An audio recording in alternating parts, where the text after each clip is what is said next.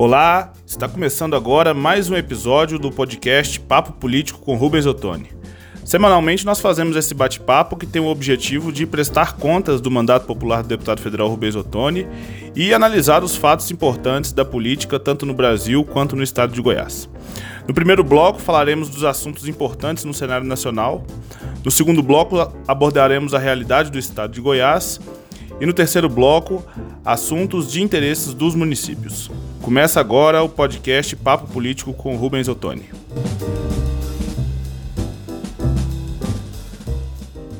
Olá, amigos e amigas. Mais uma vez estamos aqui para dialogar sobre a realidade nacional, sobre a realidade do nosso estado, sobre aquilo que nós podemos fazer de concreto para atender as expectativas dos municípios. Muito bom estar com vocês. Deputado, na conjuntura nacional, o que, que o senhor pode destacar aí para nós e para os ouvintes do podcast? Olha, essa semana está sendo uma semana quente, né? uma semana com muitos assuntos. Começou aí com a repercussão da divulgação do livro do ex-procurador Rodrigo Janot. Essa divulgação do livro, uma entrevista que ele deu à revista Veja, e o livro já está disponível, ela foi desastrosa, na minha opinião, para aí a reputação da Lava Jato, com o Moro, Delanhol e companhia, e todo o trabalho que eles tentam, tentam fazer de investigação. O livro mostra os meandros, mostra as artimanhas, mostra na prática as irregularidades cometidas por eles ao longo de toda esta investigação. E o que é mais grave, tudo isso agora não é a oposição que está falando, não é alguém que está se sentindo prejudicado, nada mais, nada menos do que o ex-procurador-geral da República, Rodrigo Janot, ele que deu início a toda essa investigação e ele fala abertamente sobre essas questões. E o que é mais grave? É, o livro mostra, e a entrevista dele à revista Veja, mostra na mão de quem estávamos, ou de quem estamos, o despreparo, o despreparo, a irresponsabilidade desse grupo que estava comandando as investigações da Lava Jato. A chegar ao ponto de um procurador-geral da República ele admitir, planejar de entrar no Supremo Tribunal Federal armado para assassinar um ministro do tribunal, e depois ceifar a sua própria vida, isso é um absurdo, inadmissível. Ou, não é apenas o exemplo, é a demonstração do caos que estava instaurado dentro desta organização. Então foi muito lamentável e isso, com toda certeza, vai continuar repercutindo e fez um estrago muito grande, não tenho dúvida nenhuma aí nesse trabalho. Uma outra coisa também que repercute nessa semana foi a, aí até como forma, um desdobramento dessa questão, é o Ministério Público Federal é, pedir a libertação do Lula. Né? Uma coisa que vai é, contra tudo que eles trabalhavam todo esse tempo e mostra o quanto que eles estão na defensiva. As irregularidades cometidas, os desmandos apresentados, as, as evidências apresentadas aí com as reportagens feitas pelo Intercept, tudo isso mostra muita irregularidade e agora o Ministério Público Federal tenta é, é, criar uma, uma imagem de credibilidade ao acenar com a possibilidade da liberdade do Lula. E o Lula deu uma resposta à altura. A resposta do Lula é que ele não quer essa liberdade de Araque. A liberdade faz de conta, a liberdade no semiaberto. O que ele está exigindo é a sua inocência, porque o processo que foi desenvolvido contra ele, ele está cheio de falhas, cheio de erros e ele está sendo questionado no Supremo Tribunal Federal e é esse julgamento no Supremo Tribunal Federal que ele quer que seja feito de imediato, para que possa ser julgada a suspeição do do juiz Moro, agora ministro do Bolsonaro, julgar a sua, a, a, sua suspeição e assim anular todo o processo. Então isso também deu uma repercussão muito grande essa semana. Mas eu diria para vocês aqui que o grande assunto dessa semana precisa ser a questão da educação. A educação, essa semana é uma semana de mobilização em todo o país, mobilização nas faculdades, mobilização entre os professores, entre os estudantes, nas comunidades, mobilização em Brasília, no sentido de poder garantir recursos necessários para uma educação pública gratuita e de qualidade em todos os níveis. E nós entramos a semana já com a vitória, porque isso, isso é muito importante, até porque anima toda a mobilização. Nós conseguimos a pressão que tem sido feita nos dois últimos meses, nos três últimos meses, valeu. O governo, essa semana, é, é, assinou a liberação de parte dos recursos. Não é o suficiente, porque é apenas parte dos recursos que estavam sendo contingenciados. É bom lembrar que as nossas universidades federais e os institutos federais estão com seus recursos cortados desde o mês de abril. Muitas dessas universidades é, estão com três, quatro, cinco meses de atraso do pagamento da energia, do pagamento da segurança, do pagamento da limpeza. Né? Os serviços estão ficando cada vez mais precarizados, mas conseguimos uma vitória. É uma vitória parcial, porque foi liberada apenas parte dos recursos que são de direito das universidades federais, mas isso dá um fôlego e dá uma animação, mostra que nós estamos no caminho certo.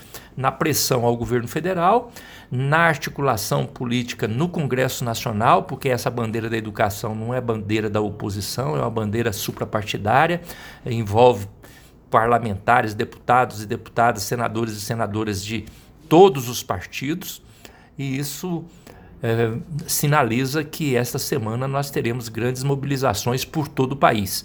E é muito importante que você que está nos ouvindo, que está nos acompanhando, participe de alguma maneira, na sua cidade, no seu estado, aonde tiver alguma forma de participação, participe. Teremos aulas públicas, teremos manifestações em faculdades, em institutos, em escolas, teremos paralisação em, em, em colégios, teremos em alguns lugares caminhadas pelo centro da cidade, então várias formas de manifestação. E você, aonde você estiver, participe para dar a sua força, porque é muito importante. O que está em jogo é a garantia de uma educação pública, gratuita e de qualidade para todos os brasileiros e brasileiras.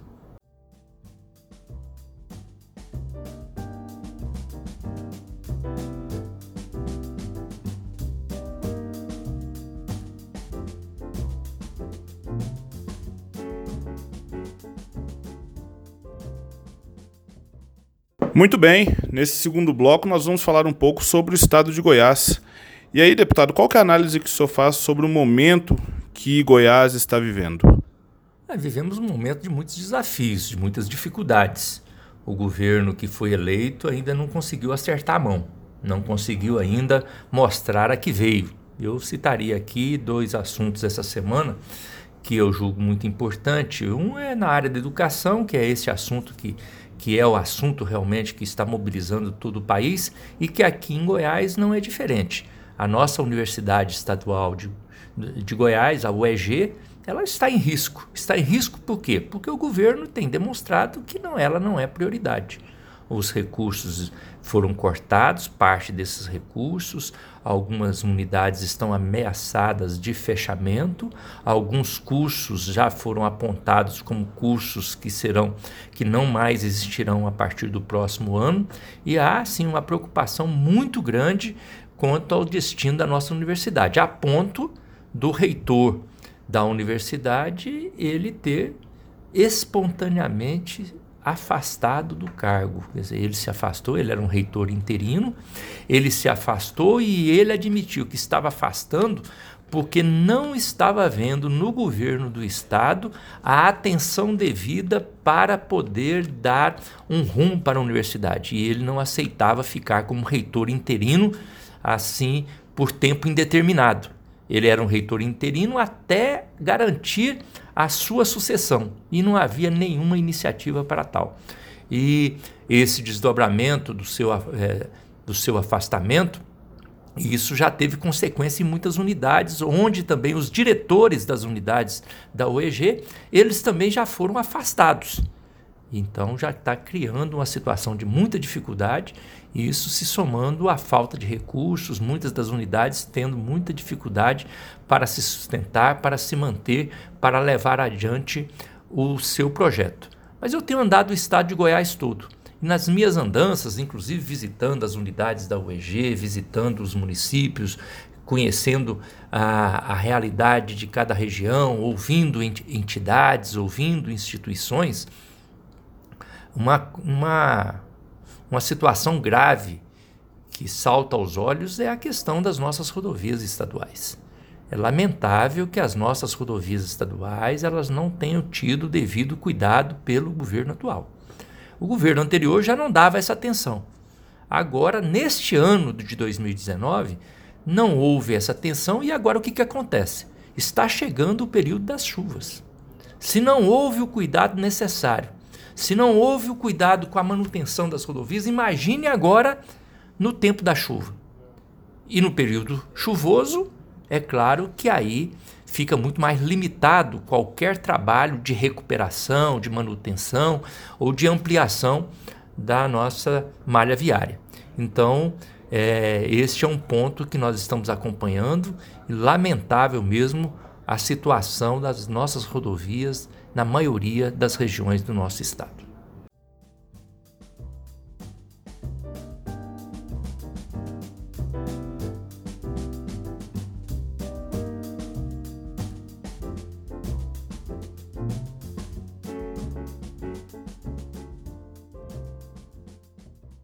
Muito bem. E neste terceiro bloco nós sempre falamos um pouco sobre a questão dos municípios. E aí, deputado, o que o senhor pode destacar para nós e para os ouvintes com relação aos municípios? Olha, você sabe, vocês que nos acompanham, sabe do, do perfil do nosso mandato de deputado federal, andando todo o estado de Goiás, com um cuidado muito especial com os municípios, olhando a realidade, buscando formas de contribuir, de ajudar para o desenvolvimento e para garantir melhor qualidade de vida para toda a população, é, independente do tamanho do município. Então eu tenho feito em todo esse trabalho. Agora eu vejo que nesse trabalho nosso é importante lembrar essa semana, o destaque que eu traria é a questão da, das eleições dos conselhos tutelares. Nós teremos no próximo domingo, dia 6, nós temos a eleição dos conselhos tutelares. O conselho tutelar é muito importante no município. O conselho tutelar, ele é responsável por garantir na prática a execução das políticas públicas direcionadas para a proteção da criança e do adolescente. Então, os conselhos tutelares têm um papel fundamental na preparação da nossa juventude, na preparação, na, no apoio às nossas crianças e adolescentes, na preparação do seu crescimento.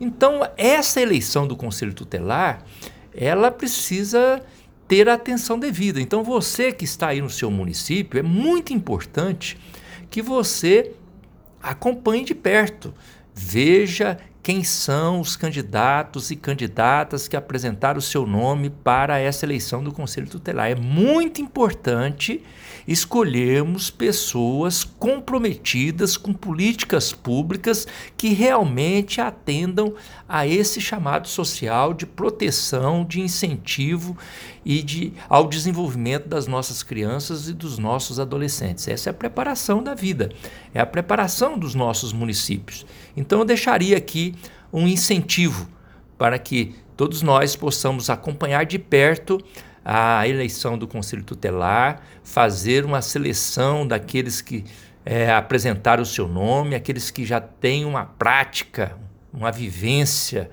de apoiamento e de incentivo a essas políticas públicas de proteção à criança e adolescente e possamos, cada um, a seu modo, na sua cidade, participar para garantir que os conselhos tutelares eles sejam fortalecidos e possam ser verdadeiramente instrumentos de crescimento, instrumentos de apoio, instrumentos de proteção às crianças, aos adolescentes, mas muito mais do que de proteção, também de preparação das nossas crianças, dos nossos adolescentes, para que eles possam ser cidadãos e cidadãs à altura daquilo que a nossa Constituição quer garantir: o exercício pleno da cidadania.